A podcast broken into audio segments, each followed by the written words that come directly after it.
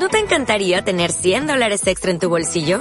Haz que un experto bilingüe de TurboTax declare tus impuestos para el 31 de marzo y obtén 100 dólares de vuelta al instante. Porque no importa cuáles hayan sido tus logros del año pasado, TurboTax hace que cuenten. Obtén 100 dólares de vuelta y tus impuestos con 100% de precisión. Solo con Intuit TurboTax. Debes declarar para el 31 de marzo. Crédito solo aplicable al costo de la presentación federal con TurboTax Full Service. Oferta sujeta a cambios o cancelación en cualquier momento.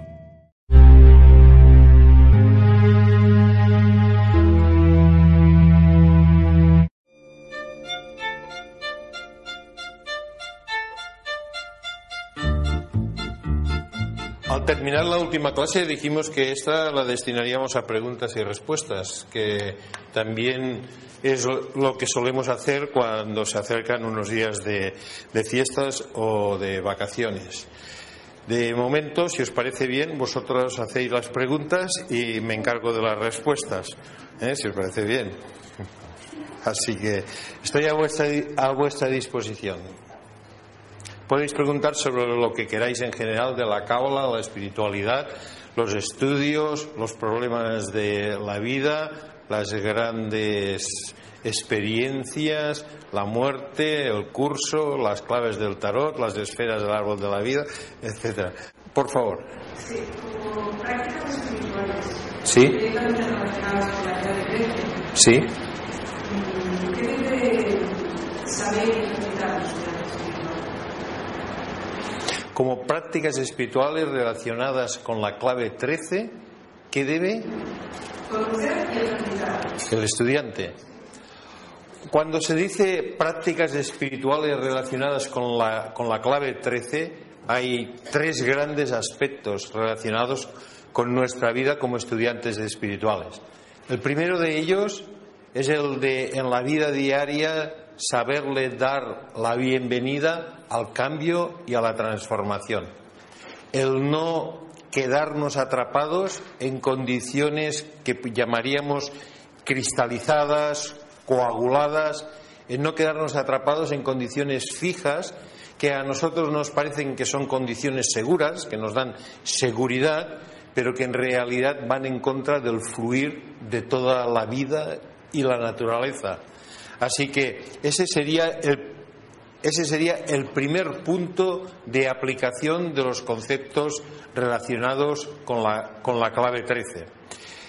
Eh, tener una actitud abierta y decirle siempre bienvenida a lo nuevo, al cambio, a la sorpresa en la rutina. Uy, ahora me han cambiado el jefe. Oh, qué horrible. Pues no decir eso. Decir, mira, voy a experimentar un nuevo jefe y mi actitud es positiva y es constructiva. En, en, ese sentido. Ahora el autobús de la línea 50 o la que sea se ha estropeado. Pues bueno, bienvenido el cambio. Haré otro recorrido. Aunque llegue tarde, pues será diferente. Pequeños detalles, todos los pequeños detalles, cuando aparecen y nos rompen una actitud, un hábito o una situación así establecida, nosotros intentar darle la bienvenida a ese cambio y promover también nuevas situaciones. Esto es, es muy importante. Los estudiantes espirituales deben generar una actitud de siempre dispuestos a cambiar y a transformarse, porque sus conceptos deben ser renovados. Y si no empujamos esas nuevas ideas y nuevos conceptos, entonces nos cuesta mucho progresar. El segundo aspecto, en importancia, o también de igual importancia, pero en otro sentido, es todo lo que está relacionado con Marte en Escorpio, que tiene que ver con la energía sexual, con, con la utilización de las capacidades de reproducción del ser humano en relación masculino y femenino. Todo lo que concierne a las relaciones hombre y mujer y a la expresión del sexo. Aquí hay unos grandes enigmas y unos grandes conocimientos por desarrollar que están más allá de lo que piensa el promedio de la masa. Así que si nosotros pensamos y sentimos igual que lo que llamaríamos la gran mayoría, eso es la actitud profana, no es la actitud iniciada. Por lo cual tenemos dos puntos. Primero, darle la bienvenida al cambio. Segundo, una nueva visión y una nueva utilización de la fuerza de Marte y de la expresión de Escorpio con los órganos de reproducción y todo lo que concierne a la relación hombre-mujer. El tercer punto es aprender acerca de la muerte. Y esto es lo que específicamente estamos haciendo. Intentar saber cuanto más mejor en relación a esa experiencia final que nos espera al terminar esta encarnación, que es la experiencia de la muerte. Aprender qué es lo que hay después de la muerte, cómo enfrentarnos a esta experiencia para que sea una experiencia de iluminación y de manera que nuestra vida se convierta en una vida que contempla que esto forma parte de la existencia dentro de lo que es la verdad de la vida, la muerte, la vida, la muerte, etc. Y esto es lo que estamos haciendo en el curso específico de saber morir. Estos son los tres puntos básicos que el estudiante espiritual debe relacionar de una manera general y debe desenvolver en cuanto a la clave 13. Pero hay un cuarto, un cuarto punto, y este cuarto punto que está fuera de, de, estos tres, porque es el que se puede llamar el factor iniciático, es aquel que considera la clave 13 como el último sendero que se asciende para entrar en el estado de iluminación espiritual, en el estado de ser un grado de, de, maestro. Por lo cual, esto, este último aspecto concierne entonces ya específicamente a todo lo que es la vida de entrenamiento espiritual y el procedimiento iniciático por medio del estudio, la meditación, las ceremonias, ritual, la instrucción de los maestros, el desarrollo de la voz interior, etcétera, etcétera, etcétera. Estos son los grandes aspectos que están relacionados con esta clave, que no son exclusivos de ella, eh, todas las claves tienen estos niveles, pero que en cuanto a lo que simboliza la muerte, la letra Nun y el número 13 y este simbolismo, esto es específico. ¿Era esto más o menos lo que querías eh, oír y escuchar? Pues ya está. Venga, otra pregunta. Usted dirá, bienvenida. Pues eh, empezamos por la tercera o por la primera, lo que quieras. Sí, ¿por qué eh, no se puede subir por el pilar del centro. En, la trayectoria del árbol, en el sendero, la extensión, ¿por qué no se puede subir por el pilar del centro? Sí, esta pregunta me, me gusta mucho, pero está formulada incorrectamente. ¿Por qué? Permítemelo, permíteme que, que, explique algo. Sí que se puede subir por el pilar del, del centro. O sea, se puede subir, en el árbol hay dos maneras de subir, dos, dos grandes maneras. A ver que no pisemos a nadie. Estas dos maneras, en última instancia, buscan el mismo objetivo, que es de la vida cotidiana de alguien que quiere desenvolver espiritualidad al inicio hasta la iluminación de unión con Dios, ir desde Malkut hasta Keter. Una manera de subir es lo que se llama el sendero de la flecha, que es ascender por el pilar de en medio. Se llama sendero de la flecha porque este, este arco, formado por la Kof, la Samech, letras hebreas, y la Shin, se llama Keshet, y forma, bueno, juntamos las tres letras, forma un arco y se dice que este arco se tensa toda la personalidad se dispara una flecha, que somos nosotros, y esta flecha sube hacia arriba. Este es el sendero místico. Se llama el sendero místico. El sendero místico es el sendero de que a través de una gran disciplina, como la que pudiéramos observar en la vida de San Juan de la Cruz o de alguien de esas características, una disciplina muy férrea y una dedicación absoluta, se tiene un ascenso que pasa por la devoción. Hay una, hay una gran oración, devoción, adoración a Dios y de esta devoción se va directamente a una fase de iluminación. Y esta fase de iluminación pues se ve, se vive de una manera muy espectacular. Este es el sendero del misticismo y es el sendero recto. Lo que ocurre con este sendero es que no equilibra las dos, las dos polaridades del árbol, no equilibra en la personalidad eh, los aspectos de fuerza y de benevolencia. Me explicaré después un poco, un poco más al respecto. Y es un sendero que, aun teniendo mucha experiencia el místico, si no lo lleva al otro sendero, que no es el de la flecha, entonces su experiencia es de poca realización en la sociedad, en la humanidad, en el bien de los demás. Es algo así como decir, he visto a Dios y la experiencia es portentosa, pero se me apaga, entro de nuevo en la angustia de que ya no lo veo y además no sé qué hacer con esta experiencia. No, no, sé llevarla a la práctica. Eh, no sé inventar un bolígrafo,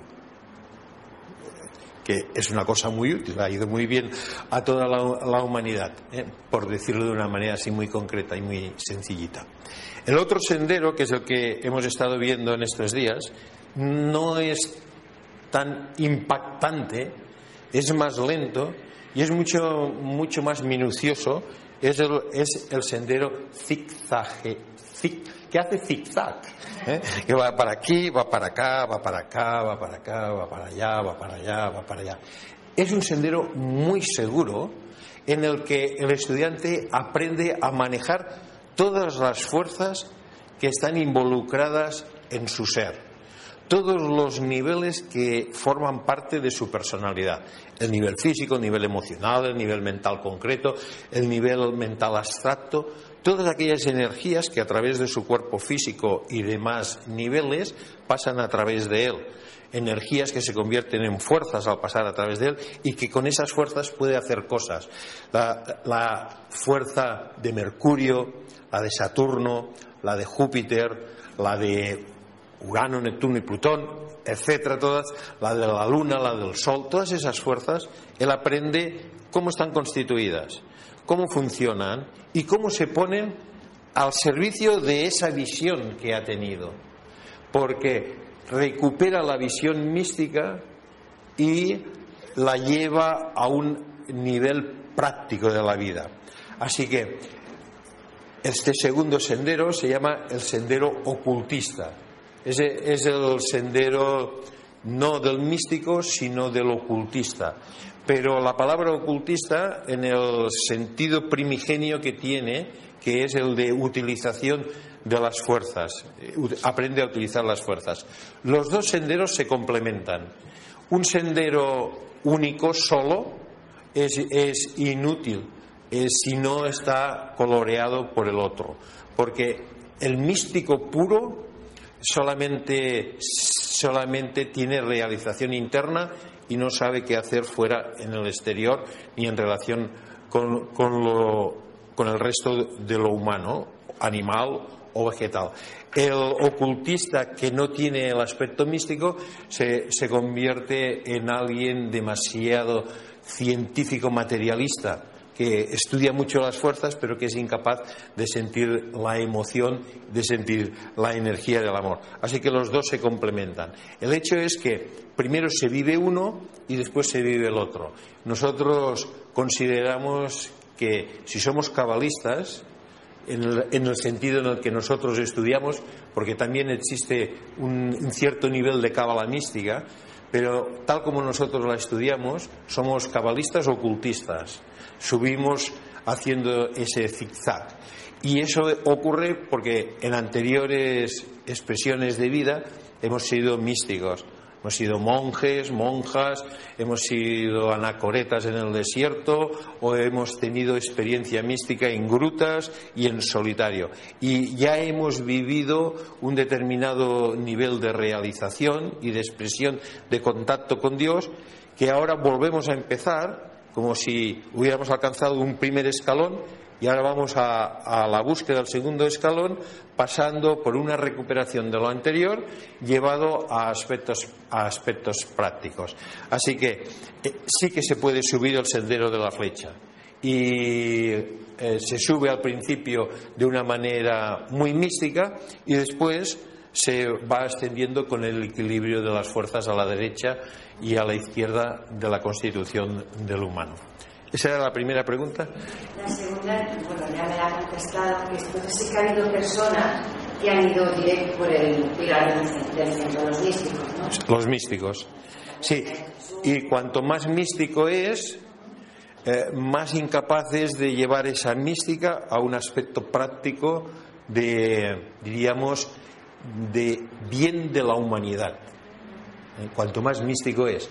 Lo que ocurre es que esos grandes místicos en su propia experiencia aprenden a ser ocultistas y entonces renuevan la orden, eh, la orden monástica en la que están, eh, escriben manuales de instrucción, se, mueven, van de un monasterio al otro, al otro, para que todo funcione mejor. O sea, se convierten en ocultistas. En el momento en que se convierten en ocultistas están, ascendiendo, pero entonces están ascendiendo así.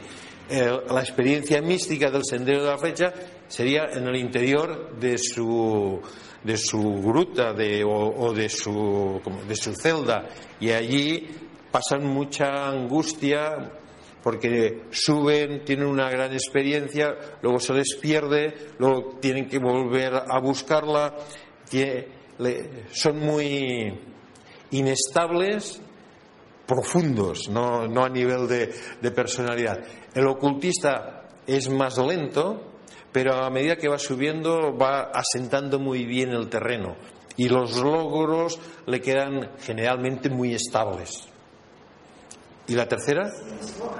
referente a la misma. Jesús lo hizo, no lo hizo de la, por la vía directa, Jesucristo. Sí, Jesús el Cristo es el ejemplo del gran místico ocultista. Ah, los dos, los dos aspectos. Eh, eh, él todo lo que vemos de él es muy práctico y todo lo que vemos de él es en bien los demás de una manera extremadamente demostrada que así debe ser. Y eso es ocultismo. E, era operador de milagros, manejaba fuerzas, que se detenga las tempestades, que se levanten los muertos, que el agua se convierta en vino. Era un gran operador. Operador es el ocultista. El ocultista es el que, el que hace las cosas porque sabe manejar las fuerzas sabe, sabe decir que tal fuerza esté más poderosa o que tal otra se contraiga, etcétera. Más preguntas. Ah, todavía y creí que ya había hecho las tres. Las letras, sí. Si se quiere estudiar en profundidad el árbol de la vida, tiene que llegar un momento en que te planteas estudiar el derecho, ¿eh? para entender lo de las combinaciones de Sí, esta es una pregunta, esta es una pregunta que se plantean muchas veces los estudiantes de Cábala. ¿Es necesario que aprenda hebreo? La respuesta es no es estrictamente necesario para aprender Cábala y para ser un buen estudiante espiritual de Cábala saber hebreo. No es necesario hablar el idioma. Lo que es necesario es conocer todas las letras, las letras, y conocer un centenar de palabras, quizás 200, y pues quizás 50 frases.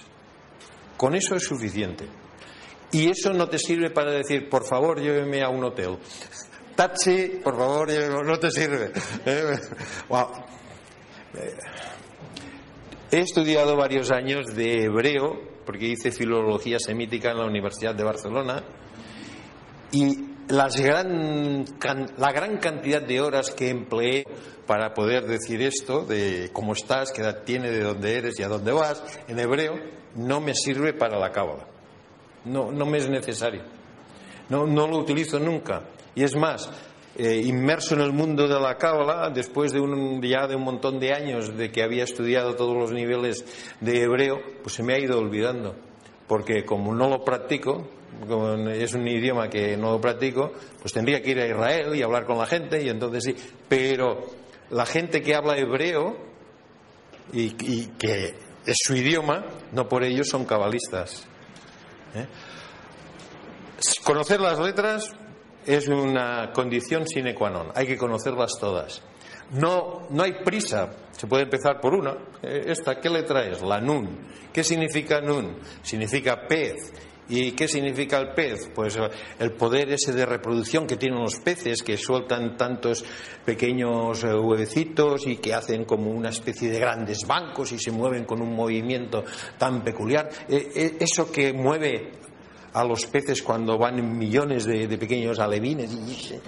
Esa es la fuerza que está intentando eh, representar la letra nun y otras cosas. Esto es lo que tenemos que, saber. Por ejemplo, existe el libro Los, los 22 arcanos de la Cábala, no, no del tarot, sino de la Cábala, que es de George Lai, que lo hemos publicado nosotros, que habla de las 22 letras hebreas, su origen, cómo es el símbolo y le da los valores. Pues ese libro sí es muy bueno y no te enseñará a hablar hebreo, pero te enseñará mucha cábala o mucho conocimiento que después te será útil en la cábala. Los 22 arcanos de la cábala, George Lai.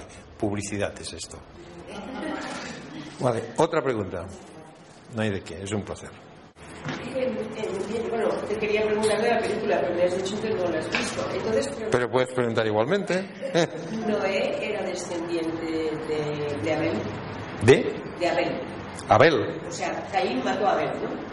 Entonces, Noé era descendiente de. Sí, claro. Entonces, Abel estaba casado cuando lo mataron. Abel estaba casado cuando lo mataron. Sí, tenía hijos y tenía descendencia. Esto no me acuerdo. Sí, sí. Sí. Tenía mu- muchos pequeñuelos. Sí. A ver, la película es realmente recomendable. Si nosotros interpretamos el, el Génesis al pie de la letra, nos haremos muchos problemas. Eh, también, si, si contamos los años que han pasado, pues veremos que eso no, no encaja. Porque según los años que han pasado, pues eh, toda la historia de todo el planeta Tierra y la humanidad tiene muy pocos milenios. Y digo milenios. eh, Estamos igual que estábamos entonces. y. Adán, Eva, entonces eh, Adán y Eva tuvieron unos pequeñuelos, estos, peque- estos pequeñuelos se, se pelearon, y to- todo, es- todo esto tiene una interpretación literal que sirve para los niños, aunque los niños tengan 60 años, siguen siendo niños. Luego tiene una interpretación más profunda, alegórica, que da una enseñanza, por ejemplo, que los hermanos no se tienen que matar entre ellos, que eso no gusta, no gusta a Dios, que esto va en contra. Esto ya es una interpretación pues de un poco mayor profundidad y después viene una interpretación más esotérica, más profunda y otra todavía más profunda en la cual todos esos elementos y todas esas historias encierran en realidad todo el proceso de la creación, de la vida, de la existencia, de cómo empezó todo, cómo siguió, pero de una manera alegórica. La película es buena y la recomiendas, ya lo sabéis. Aquí hay Para una. los estudiantes, ¿eh? para la gente que busque. Si, si os consideráis estudiantes espirituales, podéis ir a ver Noé. Pero después, eh, después cuando lo hayan visto, te dirán, pues a mí no me ha gustado o tal. Vale, una pregunta más, por favor. Eh, si no hablabas de la, de la muerte natural, si no entendí, Archivos hacia atrás, lecciones hacia atrás, la muerte natural, sí. si no entendí mal, cuando hablabas de, de la muerte, por ejemplo, de un nacido o, o incluso que no, no, no nacía, por lo general eh, era más que nada para, para lo mejor una enseñanza a la familia y por lo general era una muerte natural. Lo digo porque si es por lo general, entiendo que hay veces que no, que no es muerte natural, sino tan breve. Entonces, me parece un poco, bueno, o sea, si, si hay la ley de la economía y de la eficacia y de la eficiencia en la vida, Tiene, claro, tendrá sentido, pero mi pregunta es, ¿tiene sentido que una muerte sea tan rápida? Se considera una muerte natural cuando ha cumplido el propósito de, el propósito de la existencia. ¿Por qué vino a encarnar? Entonces, ¿por qué encarnó? En la historia de su vida, de sus vidas, y en la historia de los que están relacionados con sus vidas, se establecen una serie de necesidades, necesidades evolutivas. Para decirlo vulgarmente, pero es incorrecto, diríamos deudas kármicas, pero eso no me gusta, es muy incorrecto el concepto. Necesidades evolutivas, se establecen una serie de necesidades evolutivas, que quiere decir que hay que vivir experiencias que pongan a prueba y que permitan a un conjunto de, seres humanos que están relacionados subir un grado, evolucionar, eh, traspasar unas, unas pruebas, desarrollar y despertarse en unos ciertos aspectos. Por ejemplo, despertar a la energía del amor en un grado mayor, recuperar una serie de conceptos que se han olvidado y que se deben de reactivar en la vida de un humano. Hay toda una serie de necesidades evolutivas. Un individuo desencarna, es un individuo adulto, como nosotros, desencarna y entonces puede ocurrir que ese individuo quede en una necesidad cósmica en relación a otros individuos para proporcionarles una, una serie de oportunidades de evolución. Entonces este individuo encarna con un propósito muy específico, que es el propósito de su existencia, que en el momento en que se ha cumplido desencarna. Ese propósito específico puede ser muy corto en el tiempo, muy corto. Así que puede ser unas semanas, unos días, unos meses. El individuo es un individuo adulto, no es un bebé. Claro, solamente vive en el tiempo de un bebé, pero es un individuo adulto. ¿Qué quiere decir eso? Que ese bebé que ha vivido dos semanas puede haber sido nuestro abuelo y ahora está como bebé y vive dos semanas. Eh, La humanidad tiende a, pensar que el bebé es solo bebé, pero no es bebé. Todos los niños son adultos y a algunos se les nota más que son, gente mayor que, a otros, sobre todo cuando vienen muy poco evolucionados se les nota. Pero ese bebé viene con un, eh, con un propósito específico y ese propósi- propósito específico no está relacionado con él mismo, sino que está relacionado con los demás.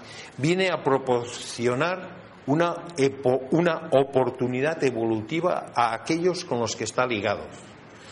Y vive un poco espacio de tiempo para centrarnos en el ejemplo que has, que has puesto y, y fallece. Fallece de muerte natural, de muerte súbita, a veces un accidente, algo que es incomprensible. Entonces, en ese caso, lo que se debe observar es lo que decíamos en una lección anterior, que decíamos, el impacto de una vida. ¿Cómo ha impactado ese- esa corta existencia en todos los que están al lado? ¿Qué gran oportunidad tienen todos los que están al lado después de sufrir este trauma tan grande, un, un shock tan grande, de sufrir una prueba de tal envergadura, qué gran oportunidad tienen de desarrollar la conciencia. ¿Y por qué han tenido que pasar por esa prueba para poder desarrollar la conciencia? Pues seguramente porque han tenido muchas oportunidades anteriormente, no las han sabido aprovechar y entonces necesitan una- un acontecimiento verdaderamente traumático para despertarse. ¿Despertarse a qué? Despertarse siempre a una expresión mejor de sí mismos. Esa expresión mejor a veces es espectacular. Y después de una experiencia de estas, el individuo, el padre, la madre o el hermano, o sea, se transforma tanto que ya nunca más es el que era. La experiencia le ha producido un revulsivo tal a su manera de ser o le ha despertado de tal manera que entonces hasta cambia de profesión o cambia de país o cambia sobre todo de actitudes en la vida, ve las cosas de una manera distinta. Ha sido una magnífica lección. Otras veces ni siquiera así. O sea, eh, en vez de avanzar, o sea, parece que el individuo retrocede y se convierte en una expresión verdaderamente negativa de la vida y entonces está perdiendo una gran oportunidad evolutiva y como va en lo que aparentemente es una línea de no progreso, pues le volverá a venir tarde o temprano en esta vida o en otra otras oportunidades que desgraciadamente desde la visión del humano serán a través de experiencias que el propio humano califica como, como experiencias negativas o experiencias malas. Eh, en todo caso, son, son aspectos extremadamente delicados en, en, la vida y en la relación de los individuos. El que desencarna, ese tiene una muerte natural porque ha cumplido el propósito de su existencia, el cual no estaba en sí mismo, porque un, individuo que reencarna y que vive tres meses y luego fallece, eh, no tiene, allí, allí no hay propósito evolutivo en sí mismo, sino que viene, y lo podríamos llamar así, para realizar un acto de servicio con los que estaba ligado. Ese acto de servicio a través del dolor es el de ofrecer una oportunidad de reconsiderar, de reordenar o de lo que podríamos decir fundir y crear de nuevo. Y todos los que están relacionados tienen aspectos pendientes de conciencia que necesitan esa terrible experiencia. Pero esto no, no se les puede decir. Eh, que pues, si, si, les dices, pues todavía es más dolor y más sufrimiento. O sea, nosotros lo podemos entender, lo que escuchen esto pueden reflexionar al respecto y poca cosa, poca cosa más. ¿Era esto lo que querías o, o ni se parece? No, o sea, sí, pero, a ver, o sea que entonces la mayoría de las, de las muertes de, de este estilo Todas. son, o sea, todas son naturales, ¿no? Claro, cual- todas esas Porque no tienen una, una función evolutiva en concreto. puede, puede, pueden sobremontarse otros propósitos. ¿eh? Aquí puede incidir la conciencia de otras personas que puede decir, te voy a proporcionar una muerte natural. Entonces esa muerte ya no es natural, porque hay otra conciencia de un ser humano que incide y entonces se entremezclan causas y, y efectos, etcétera. Ya no es una muerte natural. Eh, Nadie puede proporcionar una muerte natural a otro. ¿eh? Pero el- la puede facilitar, pero no, no dársela. Pero si el individuo es por sí mismo, o es aquello que decía, ha caído un rayo y mira que había sitios donde caer y le ha caído precisamente a él y no era porque fuera imprudente subiéndose en lo alto de un tejado eh, en día de tormenta, sino que estaba, estaba simplemente en la calle, pues ahí nosotros es como las muertes naturales que están relacionadas íntimamente con la experiencia de aquellos que están a su alrededor, siempre producen una pregunta muy intensa y de protesta en los familiares. Y es ¿por qué? Y a continuación dice, qué injusticia. Y muchas veces dicen, Dios no existe. Estos son los grandes rasgos. Los grandes rasgos que indican exactamente lo, contrario.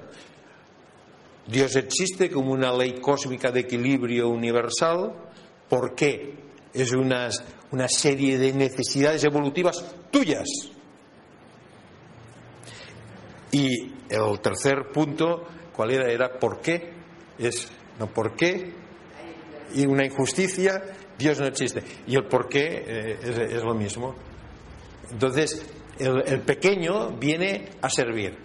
Y la- el abuelo, que ha reencarnado y solo ha vivido dos o tres semanas, se pone una medalla aquí, en la solapa izquierda, que dice, he hecho una labor en bien de los demás.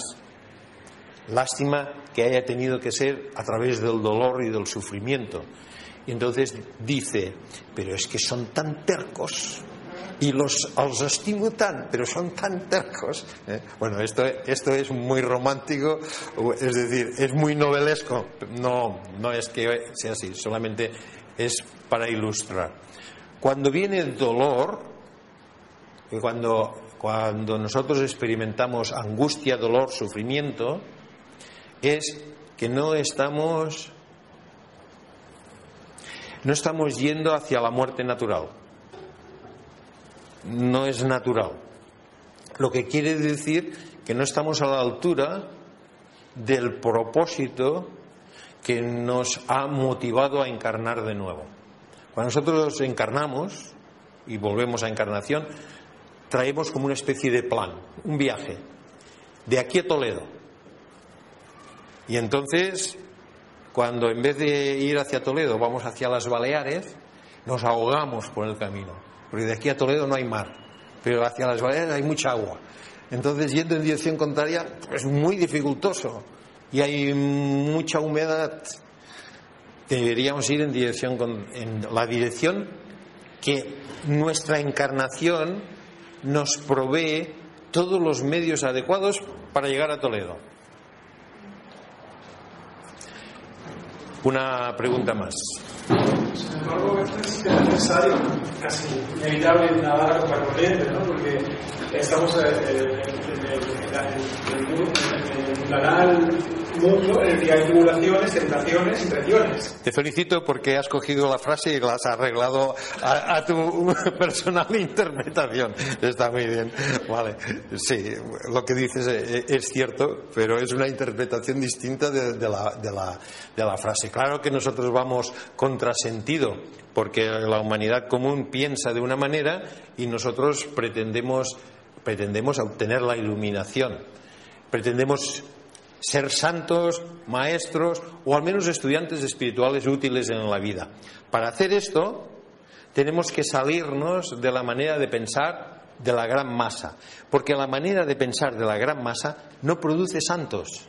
Eh, no sé si os habéis fijado y si veis los grandes patrones de comportamiento de la sociedad, no son patrones que produzcan santos, eh, que produzcan personas útiles para el bienestar de la humanidad en grandes cantidades. De veces sale alguno, a lo mejor por defecto de fabricación sale uno y ese es santo. Pero generalmente produce personas egoístas, personas ambiciosas.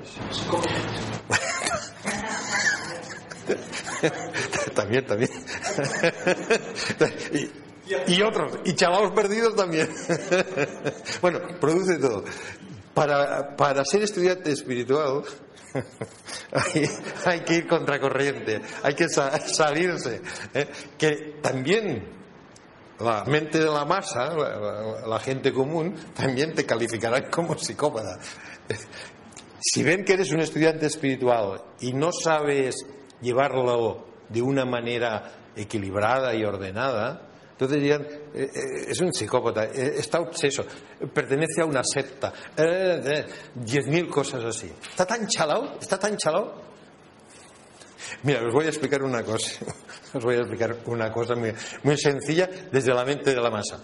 Hace unos 300 años salía con una chica como suele, como suele ocurrir. Bueno, salía con, con una, una, chica que conocí aquí en Barcelona, al principio de estar aquí en Barcelona, y esa chica, eh, hablando, le, mm, le, dije, ¿cómo estás? ¿Y cómo las cosas normales? ¿Cómo está tu familia y tal? Dijo, tenemos un problema muy grave en casa. Dije, ¿y, qué problema tenéis? Pues mi padre, que es, em, es, empresario y que fabrica esto y lo otro, es un gran empresario, es una persona muy pragmática y, y es una persona muy equilibrada, eh, siempre hemos ido a la iglesia y tal, y esto y lo otro, y todos mis hermanos están muy bien. Pues ahora estuve en contacto con unos señores, que luego diré quiénes eran, estuve en contacto con unos señores y ahora, ¿sabéis lo que hace? Se encierra en el comedor de la casa, apaga la tele, ni la radio, baja, baja las cortinas y se queda en el sillón sentado en oscuridad durante horas. Y, le dije, ¿y qué hace? No lo sabemos. Pero se queda ahí sentado, lo, miramos y se queda ahí sentado en el sillón y está quieto, quieto, quieto. Y a veces está horas, quieto, quieto, quieto. Estamos muy preocupadas. Eso me decía esa persona que conocí en un, en un tiempo. ¿Qué ocurría a ese, ese, señor? Lo único que ocurría a ese señor es que había conocido la meditación trascendental, que en una época estuvo muy de moda, y entonces le dieron unos ejercicios de meditación que tenía que hacer en casa, y él, que no había hecho nada hasta entonces, pues eh, entraban en, un lugar de la casa, decían no me molestéis, apagaban las luces, se ponían oscuras y meditaban en el sillón. Pues en la casa lo querían llevar al loquero, porque pensaban que estaba extremadamente chalado. Y por suerte no le dio por hacer hatha yoga, porque si hubiera empezado a hacer posturas así en la casa, en aquel tiempo que serían lo- los años 60, igual ya lo, lo envían directo al manicomio. Pues nosotros, de la misma manera, vamos contradirección. Y en esa contradirección también puede que se nos señalen como psicópatas. José Luis, esto, es- está- podría estar muy relacionado con la clave del logo, ¿verdad? Porque, Sí, en, en ese sentido sí. Incluso como es el número cero, la clave cero supongo que puede estar a- o arriba o al final. Perdón, al comienzo o al final, ¿no? Es como Sí. que, porque, aunque esté en el número de la vida allá arriba, pero concretamente puede estar abajo, ¿no? Sí, correcto. Así es. Otra, pre- otra pregunta. La última. Sí. ¿Qué nos dice la Cábala referente a la fuerza de Marte para las personas que, que han decidido por una temporada larga vivir en soledad? ¿Se puede Es, es un, es, es un tema bastante es un tema bastante delicado. Lo, que dice la sí ahora ahora lo explicaré. Eh, eh, está preguntando acerca entre otras cosas acerca del celibato y de las relaciones sexuales para el estudiante espiritual o las relaciones de pareja, la vida en solitario o la vida en pareja. Esto es un largo proceso que el estudiante tiene que ir descubriendo a lo largo de su vida y tiene que ir viendo cómo desarrollarse de una manera lo más equilibrada posible, dado el bagaje que tiene. Y el bagaje que tiene es un bagaje de, cultura, de propio cuerpo, de necesidad evolutiva muy, diríamos, muy complejo. No, no, no es sencillo. Pero hay algunas recomendaciones que la Cábala en inicio ya dice. O sea, de principio ya dice. La primera es que el celibato no es cosa buena. Eso es lo que dice la Cábala. Dice, mm, si quieres ser un buen estudiante espiritual, ocultista, de momento olvídate del celibato. Y cuando decimos celibato estamos diciendo el, el voto de castidad. Porque dice, no está el estudiante espiritual lo suficientemente capacitado para saber exactamente qué es esto. Y lo único que hace es reprimir la fuerza de Marte, la reprime.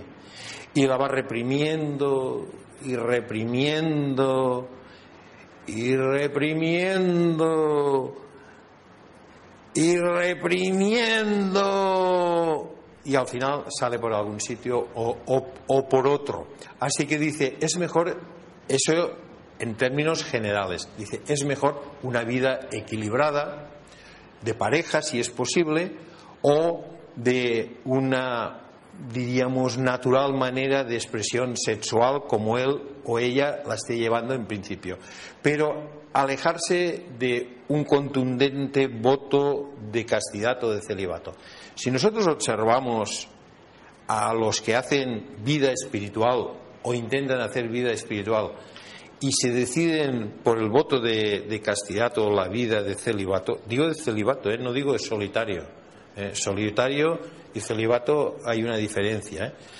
Eh, veremos que tienen graves problemas y una institución como la religión católica, que hacen un voto de celibato, pues es una institución que por todas partes esa represión de la fuerza de Marte les sale por todos lados y no paramos de ver noticias y de tener información acerca de que estos de ahí pues estaban haciendo eso, estos otros durante años hicieron esto otro, estos escándalos dentro de dentro de la jerarquía eclesiástica, o sea, toda una serie de, de- problemas enormes. Luego vamos a, a- a un, eh, a un determinado lugar monástico y resulta que lo que menos hacen allí es el voto de celibato.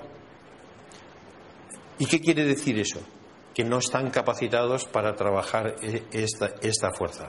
De todas maneras, si un estudiante espiritual se siente cómodo, dice, "No, yo me siento cómodo viviendo solo y no tengo una necesidad de relación y no, no me siento tampoco obsesionado por... Bueno, pues adelante con ello. Pero lo que es necesario señalar así puntualmente es que para el estudiante espiritual la vida del voto de castidad no es necesaria para llegar a la maestría. Llegar a la maestría no es a través del voto de castidad, es a través de una comprensión profunda de lo que es la fuerza de Marte y un equilibrado uso de esa fuerza. Esencialmente con unas relaciones hombre-mujer en todos los aspectos de la vida, bien entendidas, bien equilibradas. Aquí dejo la, la clase. Venga, cerremos, por favor.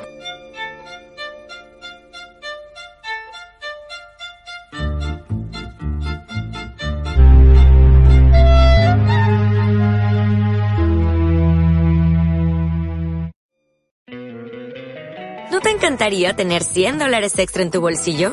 Haz que un experto bilingüe de TurboTax declare tus impuestos para el 31 de marzo y obtén 100 dólares de vuelta al instante. Porque no importa cuáles hayan sido tus logros del año pasado, TurboTax hace que cuenten. Obtén 100 dólares de vuelta y tus impuestos con 100% de precisión. Solo con Intuit TurboTax. Debes declarar para el 31 de marzo. Crédito solo aplicable al costo de la presentación federal con TurboTax Full Service. Oferta sujeta a cambios o cancelación en cualquier momento.